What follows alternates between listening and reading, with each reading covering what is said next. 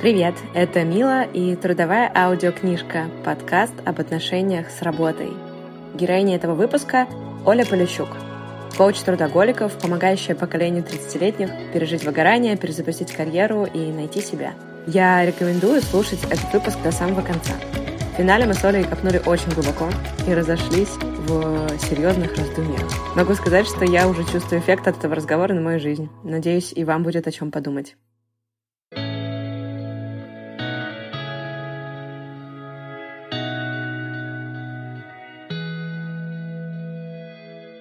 Привет, Оля. Привет. Слушай, я на тебя подписана, конечно же, но при этом коучинг и твоя основная сфера деятельности сейчас для меня до сих пор это какая-то тайна, и я немножечко, может быть, даже побуду сегодня скептиком и позадаю тебе такие вопросы, которые, наверное, у многих возникают, когда они слышат, что кто-то занимается коучингом. Но я хотела начать с другой твоей части жизни, которая у тебя была до того, как ты стала коучем, а именно твоя самая первая работа и твоя учеба. Расскажи, пожалуйста, на кого ты училась, где и откуда ты вообще родом, потому что я искала-искала и так и не нашла. Все просто. Можно вывести женщину из Петербурга, но нельзя Петербург из женщины. Вот, я родилась и выросла в Санкт-Петербурге, училась э, в Петербургском государственном университете на факультете журналистики. Потом училась в Амстердаме на медиастадис в Амстердамском университете. Такая лирическая биография про учебу. И, собственно, по профессии я журналист. Я писала с 14 лет э, и работала на разные издания, в том числе на телеке когда-то. И сделала вместе с друзьями The Village. И это была моя такая, наверное, первая большая медиа-любовь и первый большой какой-то продукт. Наверное, есть до сих пор люди, у которых я в Москве и в Петербурге записана в телефоне как Оля The Village. Я была его шеф-редактором и так попала в город Москва, в котором проживаю последние 10 лет и, в общем, всячески его люблю. Так что у меня два дома, наверное, даже три. Еще я часто бываю на Урале в силу определенных обстоятельств в моей жизни последние два года и какой-то, в общем, связи с Уралом. Поэтому очень много людей думают, что я из Екатеринбурга. Так вот можно в социальных сетях, знаешь, создавать мифологемы. Я не знаю, может быть, я, конечно, плохо искала, но вообще, когда я слушала подкасты с тобой, у меня сложилось впечатление, что ты из Москвы, а не из Питера. Я тоже из Питера. так что мы... Э, господи, как это говорят, когда люди из одного города? Мы из одного города, так и говорят. а можно немножечко про Village? Ты была с самого старта этого проекта, потому что это когда-то был супер большой важный медиаканал, сейчас чуть-чуть менее он популярный. Но я так понимаю, что ты в самые золотые годы имела к нему отношение. Да, я училась в Амстердаме, и в Амстердаме, когда это было там в девятом или в десятом году, и вдруг э, на сайте Look at Me появился раздел, который назывался The Locals, а потом он назывался The Village. И я офигела, потому что я читала Look at Me, но мне всегда не хватало какой-то... Ну, то есть мне никогда не нравился прям вот чисто fashion или там чисто дизайн. Мне всегда это было почему-то интересно, как это помещено в контекст человеческого масштаба, жизни и так далее. И когда я училась в Амстердаме, то я очень много волонтерила для всяких э, дизайн-форумов, тема как бы продуктового дизайна, архитектуры, она меня очень захватывала. И, в общем, когда появился The Village в Москве, они открылись как сайт, отдельно уже от э, Look at Me, но в том же издательском доме. Мы с моим другом Артемом Игнатьевым в Петербурге, сидучи, объединились и сказали, блин, было бы так круто сделать такую штуку в Петербурге. И мы написали ребятам, Лёше Аметовым, Васе Сманом, Сережу Пойду тогда, и сказали, мы хотим делать. Ну и, в общем, нам сказали, ну вы питерские, всегда все хотите и мало что делаете. Есть такое. Ну, мы были те питерские, которым было реально очень хотелось. В ноябре мы запустились и э, сделали Village Петербург. У нас была квартир недели, там едальная неделя, офис недели. Ну, такой, как бы, типа, минимальный объем э, классных текстов. И все мы это делали на моей кухне, в свободное от работы время. Мой тогдашний молодой человек снимал, он был фотографом всего этого дела. Наши друзья Оля и Дима писали первые заметки. Я в перерыве, в свой обеденный перерыв, я тогда работала в, у Кирилла Набутова в продакшене Адамова Яблоко продюсером и редактором. Ходила снимать офисы или там, типа, договаривалась о новых местах. Их, благо, тогда в Петербурге не было так много много. Это было самое начало вот этого экономики классных мест, малых дел и открывающихся баров. Через какое-то время это, в общем, стало уже полноценным разделом а, и как бы отделением. Появился офис. Мне позвонили и сказали, а не хочешь ли ты, Оленька, попробовать э, все это дело делать в Москве э, выпускающим редактором? Я переехала в Москву, но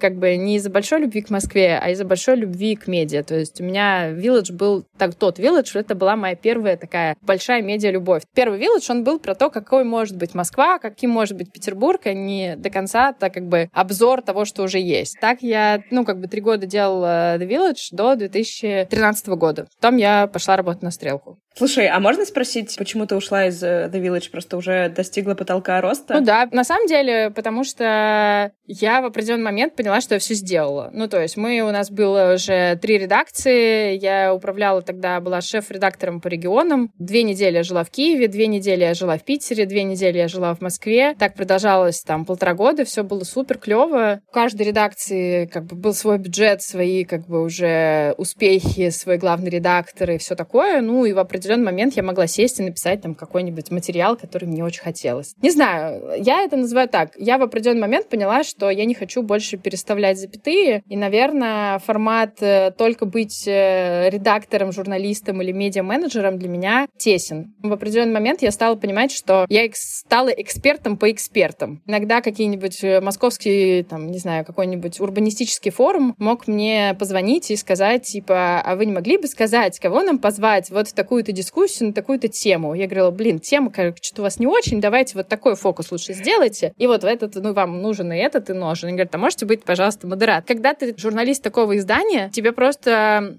мне кажется, стекается, и ты сам становишься любопытствующим на тему большого количества процессов, которые есть вообще в городской среде. И когда я, собственно, из Вилладжа ушла, а ушла я в никуда, целые две недели ходила в девках, как я называю, у меня было там сколько-то предложений по работе, и ни одно из них не было из медиа. Дирекция государственных парков, музей гараж какой-нибудь, или там, не в смысле вот прям оферы, но какие-то там, типа, давайте мы с вами пообщаемся. Но все это были какие-то инфраструктурные городские там вещи. Тогда я впервые поняла, что я себя всегда определяла как журналиста или как редактора, да, и переход в какую-то вообще другую сферу, он производит производится не потому, что ты хорошо тексты только пишешь. Это просто хороший твой супер хард навык. А это вообще еще про кучу всего, в том числе твои, твой кругозор, нетворкинг и как бы знания о каких-то индустриях и уровень этих знаний, и глубина этих знаний, и детальность этих знаний, они не всегда определяются образованием, которое ты получила зачастую, в том числе, насколько ты любопытен относительно тех людей, которые с тобой общаются, не знаю, чем ты интересуешься, твоих реальных настоящих интересов.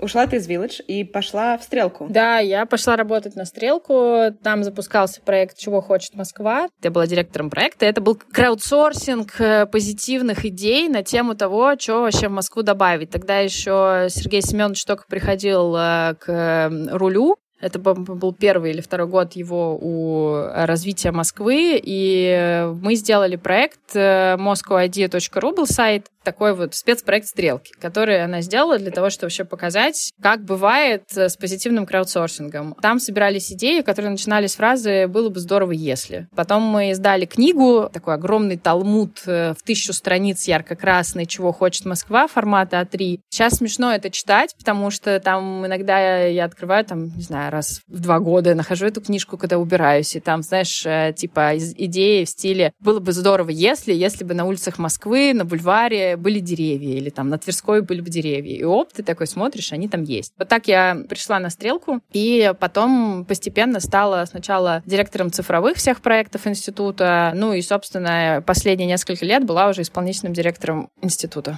до 2018 года.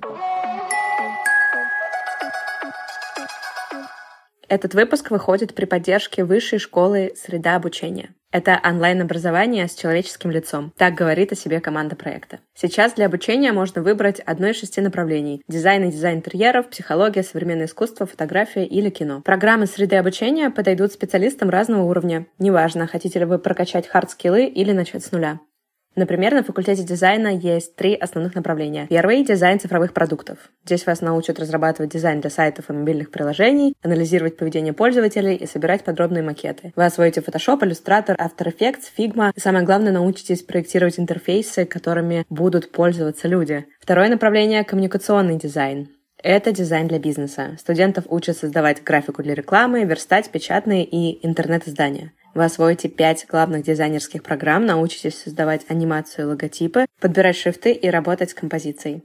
И последнее направление на факультете дизайна — визуальное искусство. Здесь учат дизайну для брендов, издательств и медиа. Выпускники умеют создавать иллюстрации, коллажи, постеры, леттеринг и даже персонажей. Все программы проходят в онлайн и live-формате. Это крутое преимущество. Совсем недавно я проходила курс живыми лекциями, чатом с однокурсниками, поддержкой ментора. Такой подход реально создает ощущение присутствия и дает дополнительную ценность занятиям. Также студентов поддерживают дизайнеры-кураторы, а по прохождении курса успешно завершивших программу ждет диплом. Все серьезно. По промокоду МИЛА скидка 10% на вашу первую оплату. И в The Village, и на Стрелке ты, в принципе, занимала руководящие должности. И я слушала в подкасте у Крис Вазовски, ты сказала, что... Про счета, э, терапевтические счета, мой адрес, как не очень хорошему руководителю, про это история. Да, нет, но я не хотела тебя в чем то обвинять. я как раз хотела спросить про опыт. Были ли какие-то ошибки, о которых ты жалеешь, или все таки это скорее опыт, чем повод посожалеть? Да нет, я точно ни о чем не жалею, потому что это странно. Было бы как-то свой опыт э, подвергать э, в ретроспективе какому-то сомнению. Я никого не убила, и на том хорошо и спасибо. Я думаю про это так, что я стала руководителем довольно рано, и я, в общем-то, стала руководителем, потому что я хотела делать ту работу, которую как бы каждый день надо было делать. И мне доверяли эту работу, потому что, в общем, у меня были качества в виде энергии, то, что сегодня называется называется по-английски sense of ownership, да, но когда ты какое-то как бы имеешь отношение к тому, что происходит, тебе не все равно, что происходит. А мне все мои, как бы, мне кажется, менеджерские позиции, они с этого улучшались. Я смотрела на что-то, думала, блин, это так не оптимально работает, это можно, может быть, улучшить, и как бы улучшала. Другой вопрос, то, что в 20, там, не знаю, 3 или в 24 года ты скорее думаешь, что самое главное — это решить вопрос, неважно, чего это стоит, и, не знаю, в моем случае это было такое очень жесткое, немножечко доминантное доминантное, авторитарное управление. Но как бы при этом мне тогда казалось, что я не убиваю словом, а говорю же по делу, поэтому это работа, и какого черта. Другой вопрос, то, что тренды, которые мы видим и сегодня, и в целом то, что происходит с опытом, это то, что не всегда надо рубить правду матку, не всегда нужно быть жесткой. Есть другие способы вовлечения людей, мотивации людей и так далее. И, конечно, под эту горячую руку эмоциональности и каких-то решений, связанных связанных с либо мое, либо неправильное какое-то доминирование в коммуникации или в каких-то решениях. Ну, то есть через это проходит,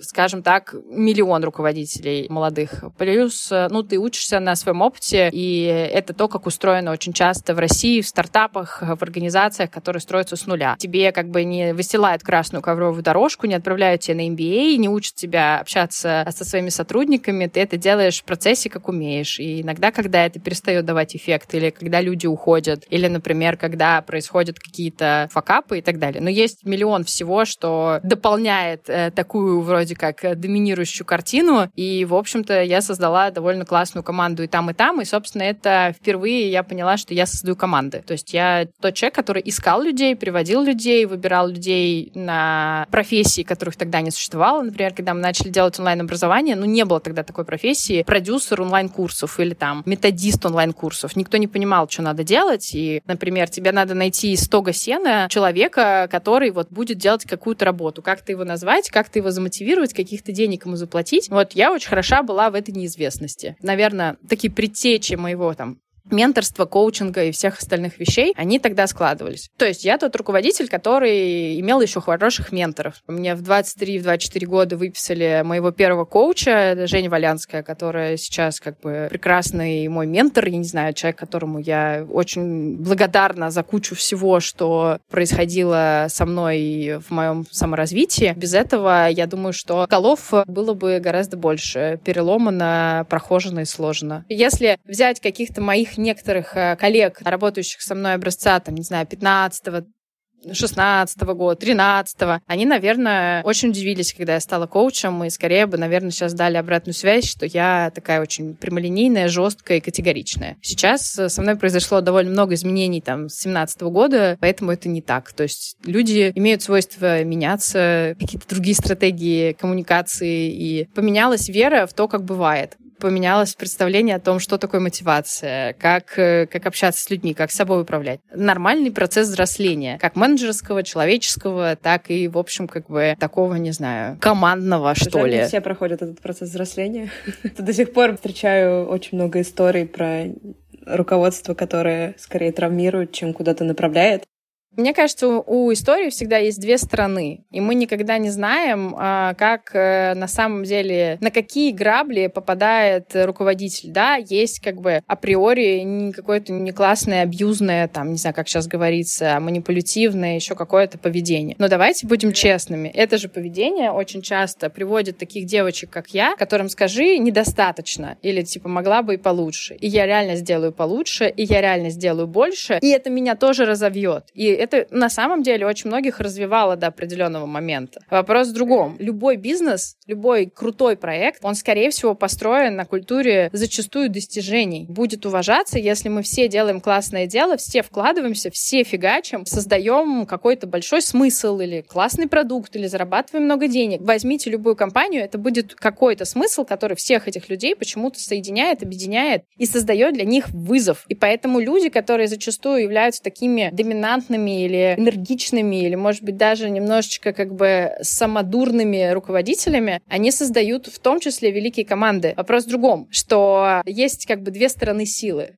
И, э, типа, часто, когда мы с собой не управляем или когда руководитель с собой не управляет, от него начинают уходить сильные люди. И это как бы то, что создает э, крутые системы. Поэтому две стороны всегда есть. И я бы не стала говорить, типа, вот кто-то токсичный. Кто-то токсичный для кого-то, а для кого-то он был там, не знаю, лучшим руководителем на Земле, потому что он создал вызов. Или наоборот, поддержал очень специфически но мы все как бы устроены, нас как-то мама с папой, знаешь, там растили, у нас какая-то школа была. На нашу почву уже работа-то падает на какую-то. Да, согласна. Нет черно-белого. А ты уже упомянула, что у тебя был ментор, причем очень на раннем этапе твоей карьеры. А расскажи, пожалуйста, в тот момент она тебе с какими вопросами помогала, как это было устроено и как это повлияло на твою карьеру? Не, у меня был коуч. Э, Женя была тогда моим коучем, она и сейчас, в общем, экзекутив коуч, э, один из, наверное, А самых... есть разница между коучем и ментором? День и ночь. Коуч не является советником. Ну, то есть ментор — это тот человек, который прошел, допустим, путь, по которому ты идешь раньше тебя. Например, ты делаешь, ты решила делать колготки по производству колготок. И у кого-то тоже производство колготок. И этот кто-то — это человек, который наладил, там, не знаю, бизнес Омса или что там, какой-нибудь бренд, да, известный возьмем. И, соответственно, ты приходишь к нему как начинающий колготка-мастер и говоришь, или предприниматель, говоришь, блин, Саша, я хочу делать колготки, расскажи мне, как не обосраться здесь и здесь. Или по каким-то другим причинам с каким-то вопросом. То есть ментор — это человек, который выступает зачастую экспертом по твоей теме, который больше тебя в этом прохавал и который, в общем, как бы может тебе дать охрененный, блин, совет, может тебя куда-то направить. Коуч — это другое. Коучинг — это поддержка взрослого человека с его вызовами, качествами, в том, что он хочет, может, что он там не может и так далее. Коуч не дает тебе советов, он не дает тебе рекомендаций. Это скорее безопасная зона, где ты можешь об кого-то подумать свои же мысли. И, собственно, коуч — это тот человек, который хорошо сечет как бы в том, как люди взаимодействуют, как они взаимодействуют с сам, самим собой. Личность коуча соразмерна твоей личности. Если, например, тебе так повезло, как мне, личность коуча, возможно, даже больше больше, чем твои как бы максималистские взгляды подросткового периода, в общем, здорово. Ну, у тебя есть какая-то среда, которая просто тебя обогащает априори, потому что одно-два слова, вовремя заданных, могут тебя очень сильно взбодрить. Поэтому коучинг — это инструмент, так же, как и типа ментор — это инструмент. Вопрос, что это разные задачи эти инструменты угу, решают. Хорошо. Я же говорила, что я буду этим человеком, который ничего не понимает в коучинге. Я работаю отдельно с людьми, ну, то есть ко мне приходят люди и говорят, привет, Оля, у меня такая проблема в жизни, хочу тебя как коуча. Ко мне приходят компании, которые говорят, привет, Оля, у нас такая проблема, хотим такую-то штуку. То есть я как фасилитатор, как тренер, как, как командный коуч выступаю. Ну, еще у меня теперь есть э, чудесный курс, и я там выступаю как бы, не знаю, кем. Э, экспертом, человеком, который ведет курс, э, который его придумывает. У меня есть свой продукт. Вот три вещи, которыми я занимаюсь по работе. Ты называешь себя коучем трудоголиков? Как выглядит трудоголик, который приходит к тебе? Какие у него проблемы и как вообще понять, что тебе коуч пора? Люди выглядят э, все по-разному, потому что мы индивидуальные такие ребята. У нас есть... Э, нет типичного запроса, поэтому там запрос может звучать так. Например, мне очень нравилась когда-то моя работа. Я вообще как бы человек, который там с 12 лет, э, не знаю, с 20 лет работал по 16 часов, меня это не парило. Я там заводы, пароходы, не знаю, изменения России, рекламный рынок, искусство, архитектура, IT-компания, ну неважно. То есть человек как бы любит работать, работать, его работа впирала, то есть это было как бы его главное, там, не знаю, занятие в жизни. Он от этого получал кайфов больше, чем от оргазма в сексе. Или там, условно, у него, типа, всегда работа была на первом и есть на первом месте, но, типа, в силу определенных обстоятельств, ну, например, у него появилась семья, и теперь у него как бы несколько ролей, и теперь он как бы несколько понимает, что, возможно, период, когда он так много фигачил, ему не то чтобы хочется так много фигачить, ему хочется хочется уже не только как бы количеством, но еще каким-то смыслом новым, качеством и так далее обладать. Или, например, приходят люди, которые действительно устали делать одно и то же. Вот они 10 лет, там, не знаю, в планировании рекламы, вот они устали быть в планировании рекламы. И они как бы трудоголики со стажем, они там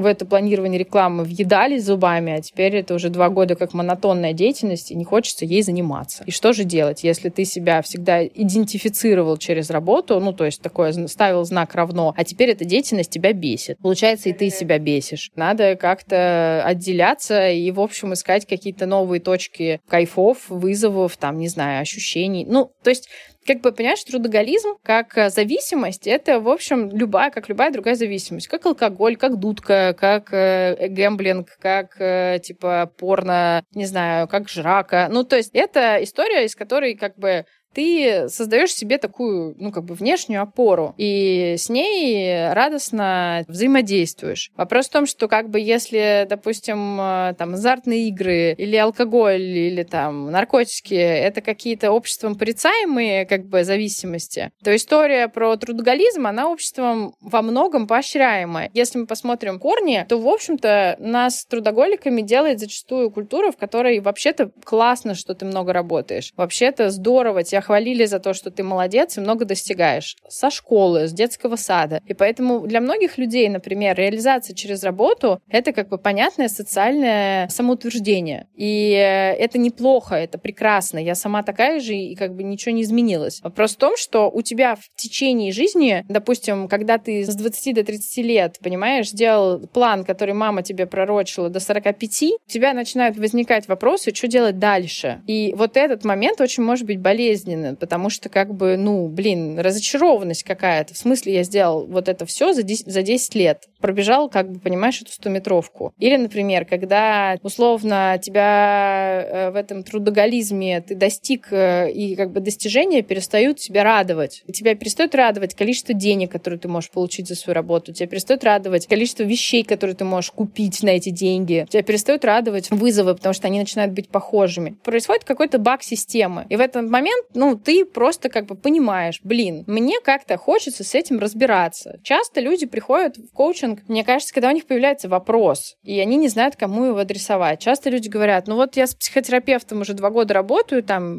мы с ним обсуждаем мои чувства, но у меня ощущение, что мне нужен кто-то, кто будет со мной говорить именно про то, чем я занимаюсь, потому что это для меня большая часть меня. И тут мне нужна какая-то конкретика, а не просто, что я выставляю границы или там отлично питаю своего, понимаешь, внутреннего ребенка ребенка. Ну, то есть это то, что говорят люди. Или зачастую им кто-то посоветовал, потому что кого-то попустило, и он сказал, блин, так прикольно, с кем ты можешь как бы нормально дела обсудить и подумать об кого-то. То есть я не принимаю за человека решений, я не даю ему советов. Это уже, в принципе, в бизнес-коммуникации довольно редкая история, потому что обычно все равно ты кому бы ты ни придешь, люди отгружают тебе свое мнение, совет там, ну и все, что, все, что прилагается. А давай прям, чтобы не в общих словах, можешь какой-то просто конкретный запрос привести и как ты с ним работаешь?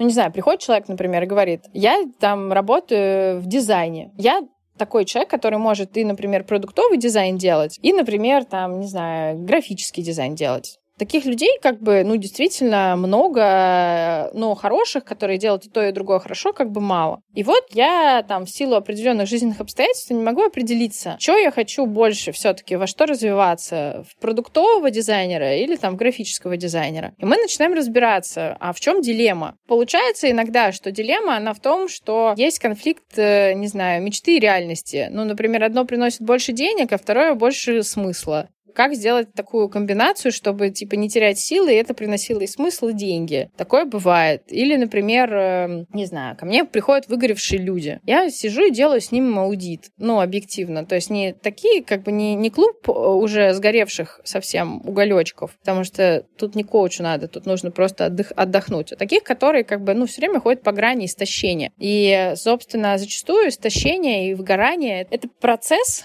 который происходит долго, и, в общем, общем-то, это значит, что одновременно выгорание э, — это, знаешь, такой показатель, что что-то работает не оптимально. Вот, поэтому ты сидишь и начинаешь с человеком разбираться, что у него работает не оптимально, где он больше всего сил теряет. Или, например, где он не восстанавливает силы, в силу каких причин. Люди очень по-разному формулируют, что им нужно. Коучи-то разные, потому что люди разные. И ты выбираешь самоштабность себе человека, ты слушаешь его или там читаешь его, что-то там от него узнаешь. И мне кажется, что здесь как бы все время ты выбираешь какую-то, ну, иногда тему, которую человек представляет, что-то тебе в ней отзывается. Но в разговоре с человеком все равно вы находите как бы его линию, ну, то есть как бы вы конструируете его запрос. То есть нельзя сказать, что, например, я работаю только с такими запросами. Но ко мне действительно идут люди, которые идентифицируют себя через работу, любят работать. И поэтому, когда надо было в Инстаграме как-то сказать «Привет, ребята, я какой-то коуч», я как-то для себя в полушутку придумала вот этот коуч трудоголиков, который вот видишь, как э, прижился, что, в общем, все его так и транслируют. И, в общем, отражает суть, наверное, и этих выгораний, идентификаций и, в общем-то, ощущения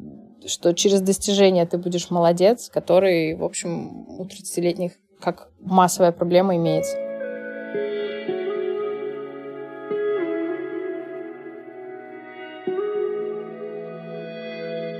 Минутка дружеского пиара. Хочу рассказать вам о подкасте «Живи там хорошо». Это подкаст об опыте жизни в другой стране. Его ведут две журналистки из Москвы, которые в прошлом году переехали. Даша Жук сначала в Китай, а затем в Германию, а Даша Полагаева в Дубай. Каждый выпуск подкаста посвящен одной проблеме. Например, как построить карьеру в эмиграции или как найти друзей, кто такие дети третьей культуры. Мне лично безумно понравился выпуск про то, какой Россию видят эмигрировавшие люди. Разговор сложный и часто вызывает споры, но к девушкам присоединился Олег Куваев, автор «Масяни», поэтому получилось грустно, но весело. Все, как мы любим. Ссылку на подкаст «Живи там хорошо» вы найдете в описании этого эпизода. Привет, друзья! Это подкаст об эмиграции «Живи там хорошо», в котором мы делимся с вами своим опытом переезда. Мы — это я, Даша Полыгаева, я живу в Дубае.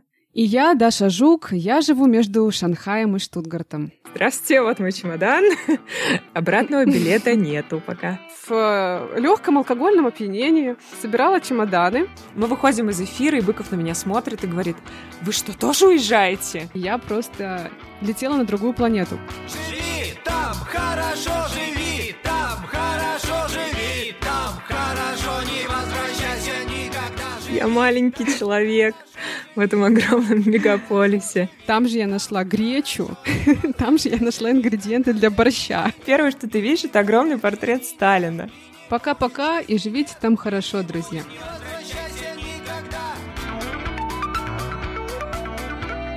То есть, ну, просто, говорится, enjoying life.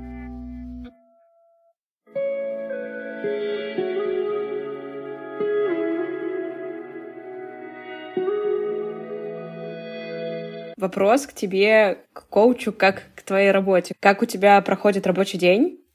И, или месяц, я не знаю, какими ты сессиями мыслишь. И вообще, как много у тебя клиентов? Не в смысле в количестве, а в смысле физически, психологически. Ты сколько можешь сама э, вести людей, чтобы не выгорать? Мое расписание состоит из двух частей. Я делю свою работу на содержательную, ну, то есть, когда мне нужно что-то почитать, поанализировать, составить какую-нибудь презентацию, придумывать и так далее. Потому что я веду довольно много корпоративных сессий и там лекций для компаний, да, то есть под их какие-то запросы. У меня есть отдельные дни, когда я просто сижу и только этим занимаюсь. Читаю, анализирую, составляю, придумываю и так далее. В том числе сюда же относятся тексты, которые я пишу, там, неважно, для блога в Инстаграме или Телеграме, какие-то колонки для медиа. А есть э, дни, когда я работаю с людьми, у меня обычно где-то от одной до двух сессий в день сейчас, в том числе включая, я читаю людям Хоган. Это такая, типа, офигенная штука, как я ее называю, точнее, один мой клиент так сказал, это натальная карта нормального человека. Хоган дает тебе представление о твоих репутационных проявлениях, ценностях и стратегиях поведения в стрессе. Это очень глубокая вещь, психометрическая как бы система, которая дает про человека срез. Ну вот, собственно, у меня бывает одна сессия по Хогану в день, иногда две, но такого мы стараемся не делать, потому что это довольно так ресурсно. В принципе, бывает так, что у меня две сессии в день обычных э, с человеком, они идут по часу. У меня сейчас, я не знаю, сколько у меня сейчас клиентов, честно, потому что в целом я вижу такой момент, что очень часто ко мне приходят на одну сессию, мы решаем какой-то очень понятный как бы вопрос, и дальше человек как бы пропадает на полгода и приходит еще через полгода с каким-то другим запросом, такая бывает. Плюс, когда я сделала курс свой, да, то есть э, ко мне очень много людей приходило как раз с темой, как бы мне надоела моя карьера текущее, я хочу как бы чего-то такого, но мне там страшно, больно, не знаю, стрёмно. Поэтому, в общем, большой процент людей, которые приходили ко мне с этим запросом, теперь проходят курс, что, в общем, классно, потому что, правда, мне всегда обидно было, что надо полсессии человеку рассказывать какие-то теории, ну, в смысле, там, как-то переубеждать его в определенных стереотипах, хотя можно дать ему что-то прочитать или что-то послушать, и, возможно, он просто как бы сделает свой вывод и придет уже с нормальным вопросом, который, честно говоря, будет стоить тех денег, чтобы мы с ним, ну, ценно ценность, да, какая-то у этого появлялась. Поэтому, когда начинается курс, курс идет 4 недели в моей поддержке, то у меня есть э, два вебинара в неделю, и еще я веду, ну, сама чат, в котором общаются все ребята. Это довольно ресурсная штука. Это тоже, как бы, я, наверное, отношу к содержательной работе. Я еще веду ну, то есть я веду какие-то корпоративные сессии, это тоже может быть там два часа, час, три часа. И я фасилитатор и коуч в программе развития эволюции. И, собственно, там я периодически тоже веду практики. Моим расписанием веду не я. Я сделала гениальную вещь. У меня есть Юля. Юля — это мой ассистент. Слава богу, ты пришел. Это про меня и Юлю, потому что моя жизнь стала гораздо легче структурирования, потому что я ненавижу заниматься всякой детальной работой и организацией процессов. Это не моя сильная сторона. Юля записывает людей, придумывает, как мне сделать так, чтобы у меня было три содержательных часа. Если мне надо, например, колонку, как сегодня, написать, или там сделать так, чтобы я не упарывалась и не было трех встреч подряд, или я не опаздывала на встречи, допустим, вот, чтобы был зазор еще там надо поесть, еще там надо что-нибудь поспать. Ну, какие-то такие, короче, вещи. Она все это ставит в календарь, и, в общем, примерно так я живу. Я иногда могу нормально упороться и неделями работать без выходных вообще. Ну, то есть, типа, из серии там отдыхать просто там 6 часов в день. Но, например, как бы все равно день как-то работать. Такое бывает, когда идут проекты активно, или, например, там, ну, не знаю, какая-нибудь фаза так совпала. Но сейчас я нахожусь несколько месяцев на Бали, и, собственно, Собственно, у меня здесь очень забавный график, потому что у Бали плюс 5 часов к Москве. Мои клиенты в основном из России. И эм, в основном из Москвы, ну, в смысле, живущие по московскому времени. И мы здесь встаем с рассветом, идем серфить. До часу, до двух э, мы успеваем, там, не знаю, почитать книжку, позавтракать со всеми друзьями, посерфить, позаниматься каким-то другим спортом, сходить на йогу, на массаж, сгонять, не знаю, куда-нибудь, где красиво. И в час, в два по местному времени, а в Москве это 9 утра, мы садимся за работу. И получается, что рабочий день у меня с 8 до 5. Это на самом деле по Москве очень удобно, потому что ты как бы, ну, прям концентрированно работаешь. Вечером смотришь закат и ложишься спать, потому что вставать с рассветом. И это вот к разговору о том, что всегда можно в какой-то географии подстроиться под себя. В Москве у меня был бы другой план. Я вставала, там, не знаю, в 7 утра, шла бы на какой-то спорт, ну, короче, часа бы 3-4 занималась какими-то своими практиками, делами, ну, восстанавливала батарейку, ходила за кофе, ходила по району Китай-города, на котором я живу. Потом бы уже садилась э, за работу и могла бы, в принципе, иногда и до 12 спокойно фигачить. Но так мы не делаем, потому что это отнимает много ресурса. А когда ты пустой, отдавать нечего. Слушай, а как у тебя у самой с выгоранием? Случается? Или ты уже научилась предвосхищать его и останавливать до того, как это превратилось в проблему? Тизер, да. Я периодически снова хожу по краю и периодически выгораю. Но я считаю, что это как бы каждый раз не те же грабли, а другие немножко теории. Выгорание — это процесс. У него там, типа, условно, ну, кто-то выделяет 4 стадии, кто-то выделяет 5. Ну, то есть ситуация, в которой начинает деформация поведения, вас начинают бесить клиенты, не знаю, вы начинаете не брать трубки, а у вас ощущение, что все вокруг какашки. Такая вот то, что называется деформация привычного поведения и, в принципе, стопроцентная усталость, когда ты проснулся уже, ну, усталым, хотя спал 10 часов, да? Ничего не можешь, ничего не хочешь, это ты. Это как бы клуб уголек. Следующая стадия после этого, это уже как бы подгар 3000. После него уже там тело отказывает, в больничку возят, там, не знаю, сознание люди теряют, волосы как бы во всех местах не растут или выпадают. Либидо пропадает. У всех по-разному, но что-то там как бы тело тебя положит, как я всегда говорю. Вот до такого четвертого состояния. Я доходила только два раза в своей жизни, и это было не в моменты, когда я уже занималась коучингом. Скорее, как бы как раз пришла к этой деятельности, потому что мне стало любопытно, а как же так мы себя до такой штуки-то доводим? Причем понимая, что все знаки предварительные есть. И это не депрессия, это именно вот это истощение.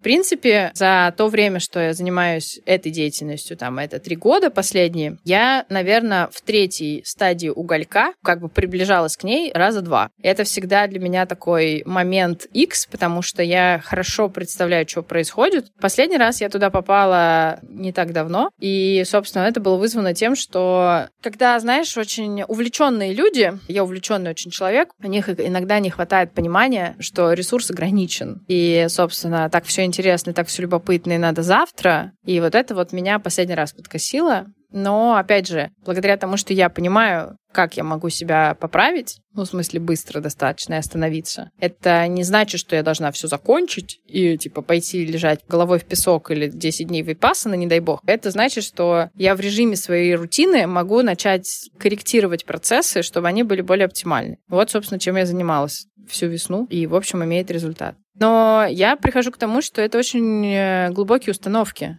То есть, на самом деле, люди, которые как бы выгорают регулярно, как будто бы не учатся на своих ошибках. Но это неправда, потому что страх, который у тебя появляется с тем, что ты сейчас опять окажешься в ситуации недееспособности, такой психологической, не знаю, какой, как бы разрушающий, он формирует в тебе, на самом деле, хороший испуг, который дает регуляцию. Ты начинаешь сам себя периодически останавливать. Другой вопрос, то, что есть какие-то глубокие вещи, которые тебя все время тянут, ну, как бы в саморазрушение такое. Я, например, нашла за собой, что я считаю, что жизнь — это работа. И я на полном серьезе как бы там в марте месяце обнаружила, что если я не буду работать на каком-то психологическом состоянии, я как будто перестану дышать, что вдруг я умру. То есть понятно, что это сейчас, я говорю, это для кого-то звучит, может быть, глупо, но если у вас такая установка, то понятно, что вы все время будете двигаться вперед и находить себе новые вызовы, челленджи и вот эти все штуки просто потому, что, понимаешь, это как бы спасение, выживание практически. Неважно, кстати, сколько денег на счету, и неважно, сколько сколько проектов успешных э, в портфолио. То есть это вещи, с которыми надо работать уже на другом уровне. Когда ты в ресурсе, ты можешь пойти и начать разбираться и копаться в этих установках, переписывать их, думать про них как бы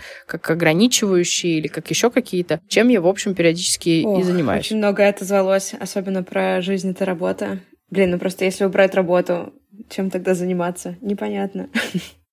Понимаешь, вот я сейчас живу на Бали, да, там вот эти месяцы, и мне кажется, что вот здесь очень интересный баланс. Люди здесь начинают чем-то заниматься, что не работа. И здесь, например, при этом это не Панган, это не Таиланд, где я ничем не занимаюсь. Я занимаюсь только своей духовной какой-то историей. Здесь не так. Здесь дофига людей, которые реально работают по 7-8 часов, и при этом у них есть еще какая-то жизнь разная. Социальная, спортивная и так далее. И мне кажется, я даже, знаешь, такое недавно мнение услышала, и оно мне заинтересовало, что учиться в зрелом возрасте заниматься не работой может быть сложнее сложнее, чем заниматься работой, потому что работать ты уже научился. Ты научился уже зарабатывать деньги, ты научился уже как бы достигать каких-то результатов. Но интересно, что например, отдыхать или, например, делать отдых не короткими промежутками между тем, как ты поработал, поспал и поработал, а именно частью жизни. И вообще, например, заниматься собой не в плане там я копаюсь в своих травмах детских, а заниматься собой, как ты проживаешь жизу.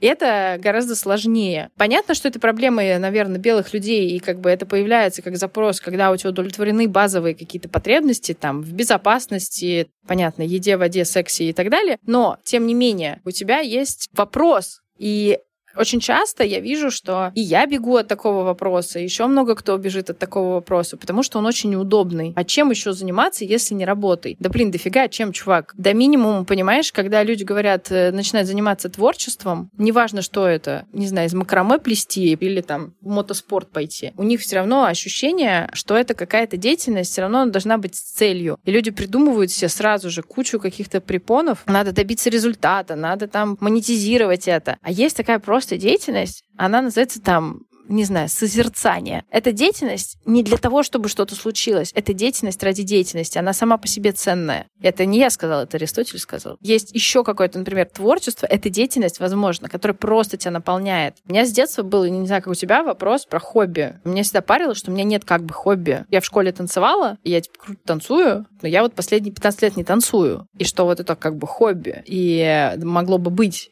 и что у меня его как бы нет, но при этом эта деятельность, когда я танцую, она меня просто настолько заряжает. Потратить на это 3-4 часа времени, это как бы как? Моя голова пока такая говорит, ну это такое уже, это почти карьера за 3-4 часа можно как бы ты-ты-ты. И я такая, ага, мы мыслим только категориями карьера или не карьера, понимаешь? А просто, что это кайфово, или просто, что это какое-то прикольное времяпрепровождение, ты такой глаз дергаться начинает от этой мысли. И вот мне кажется, это такой странный вызов белых людей, которые, в общем, не, ну нет? смотри, у меня на самом деле хобби-то как раз есть, и как раз танцы, и не только, и подкасты, по сути, это хобби, которые немножечко пытаются стать работой, и от этого, в общем, у меня начались проблемы с тем, что стало очень уставать, но я просто понимаю, что если мне сейчас дать все деньги мира, я все равно буду чем-то заниматься, как работой, с какой-то целью, потому что, действительно, я же не могу ходить только там на танцы, вышивать, плести, то есть все равно будет хотеться какого-то процесса процесса с результатом, даже если я не буду называть это работой. Танцы тоже, даже в рамках одного занятия у тебя все равно есть процесс с результатом. Получилось у тебя или нет сегодня? Или получилось хотя бы какое-то движение? То есть ты все равно какие-то отметочки делаешь.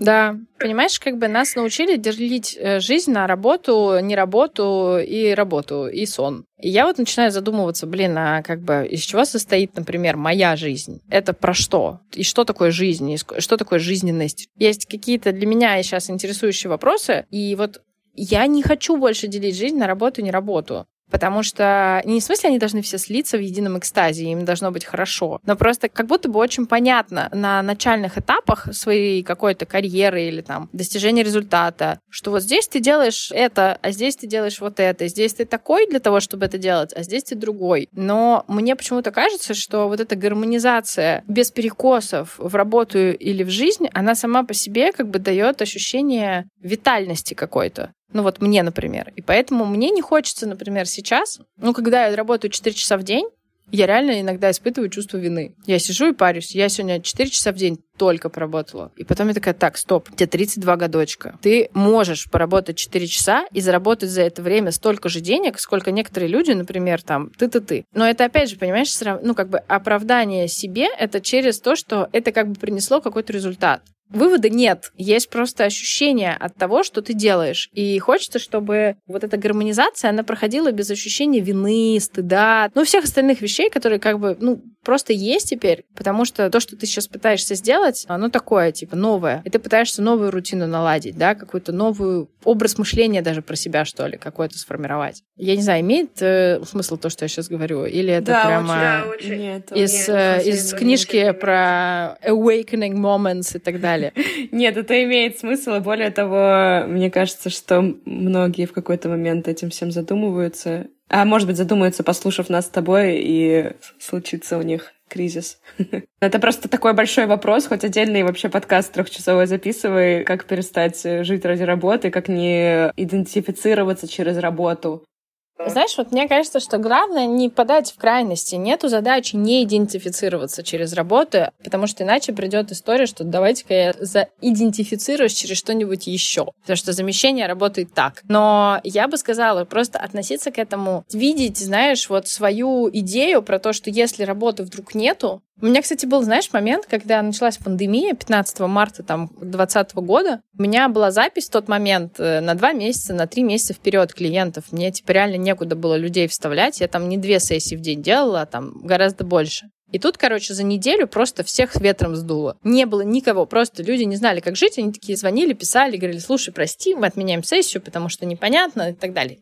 Ну, понятно, что непонятно. И вдруг у меня не стало работы вообще. Той, которую я как бы называла бы, что есть работа коуч. И ты знаешь, у меня сначала была такая фрустрация, я думаю, блин, я хреновый коуч. От меня люди в самый тяжелый момент заказать. Потом у меня была история, типа, нет, я не хреновый коуч. Люди не понимают, что делать так же, как и ты. А потом я поняла, что, понимаешь, вообще-то это такой автопилот, что ты просто как бы мыслишь, свою жизнь только через то, что у тебя есть сессии или у тебя нет сессии. Если у тебя нет сессии, ты как бы типа ненужный, неважный. Что за бред? Это просто процессы, которые ты когда-то, кстати, сам каким-то образом настраивал, наладил, и поэтому они есть. А сейчас их нет, потому что как бы новая какая-то фигня, которая повлияла на то, что их нет. Внешний фактор, на который ты не влияешь. Каждый раз, когда я теперь думаю, что я от чего-то пытаюсь зависеть, морально в работе, я сразу вспоминаю этот опыт, потому что он был очень резкий, очень яркий, и из него было понятно, что ты есть независимо от того, есть работа или нет ты нужен, важен, ты, блин, со своими какими-то приколами, опытом, не знаю, там, человеческими активностями все равно есть. Другой вопрос, то, что люди часто говорят, я не могу, блин, если я не работаю, я не могу проявляться. Я не могу быть уверенным в себе из-за того, что меня там не котируют, да? Или, типа, все узнают что-то. И вот это как бы мешает нам, понимаешь, проживать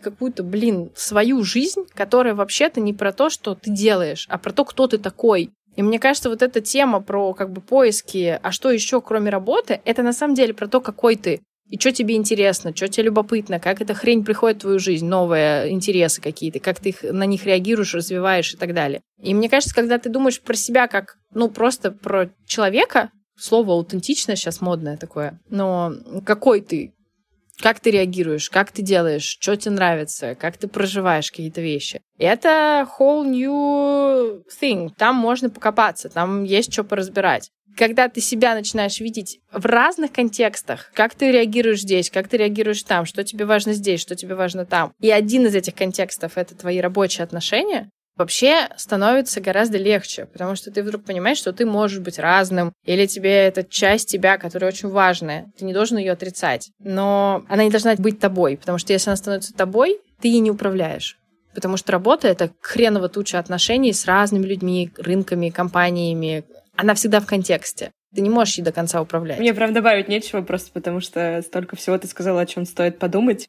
Но у меня есть вопрос. Вот ты сейчас говоришь, важен вопрос, какой ты, если не только работа. Ты бы сама сейчас как ответила на этот вопрос? У тебя есть ответ? Или ты в поиске? Мне кажется, что я точно хочу думать, что я живая, смешная и какая-то, в общем, э, честно говоря, последнее время довольно уязвимая. И это три каких-то прилагательных, с которыми мне бы хотелось, чтобы я у людей ассоциировалась. Мне часто говорят, что я честная. Мне импонирует это прилагательное. Из тех, которые мне не импонируют, ну, какие-то части, да, себя, которые там ты типа замечаешь и так далее. Мне, наверное, до сих пор было очень важно быть самой умной в комнате. И когда я не она, у меня очень много тревоги. Мне бы хотелось вообще, наверное, искать какие-то опоры, которые не в интеллекте, не в знаниях, а просто, знаешь, вот проживании какой-то какой веселой, легкой, игривой хрени. Я не знаю, что это. Иногда это общение с людьми, иногда это сумасбродство. У меня, знаешь, такой момент был, ко мне люди часто подходят сейчас, ну, там, типа, Инстаграм подрос, там, ла-ла-ла, и люди подходят и говорят, о, я вас подписан, и мы что-то начинаем болтать, я что-то начинаю, там, материться, а я много матерюсь, я на мате не ругаюсь, я на нем разговариваю, а я в сторис этого никогда не делаю. И люди такие, блин, так интересно, а вы матом ругаетесь много? Я говорю, да. Они такие, а мы вообще вас, типа, другой представляли. Я говорю, а какой? Они говорят, ну, такой четкой, серьезный, серьезная, а вы простая, значит, живая. И я подумала, как интересно работает твоя такая репрезентация, да?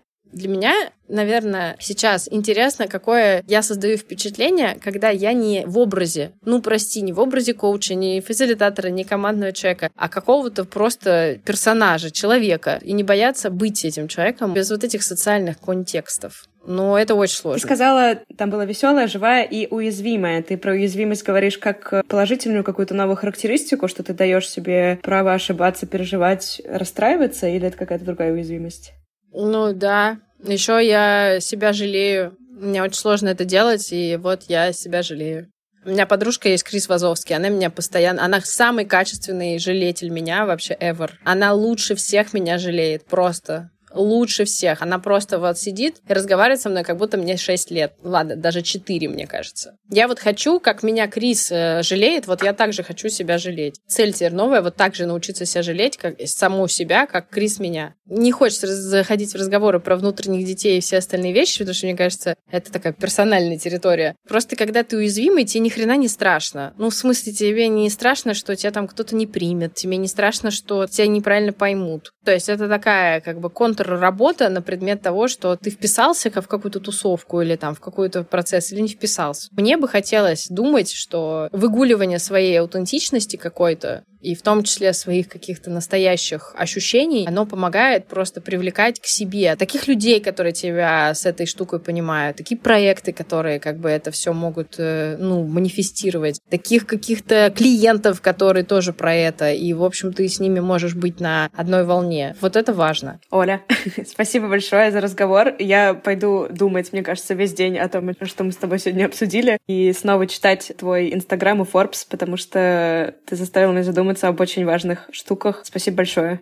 Пожалуйста, я тоже что-то поговорила и задумалась о всех этих штуках. Сейчас вот рабочая встреча, как собраться. Спасибо, что задаваете все вопросики. Хорошего вам балийского денечка или уже вечерочка. Уже через час закат, поэтому уже вечерочка. Спасибо, что дослушали до самого конца. Как всегда, отдельный привет и теплое объятие тем, кто сейчас это слышит. Пожалуйста, ставьте оценки и пишите отзывы в Apple подкастах или приложении CastBox. В CastBox я смогу вам ответить. Ваши отзывы и оценки помогают подкасту стать заметнее, а мне просто безумно приятно. Будем на связи. Пока!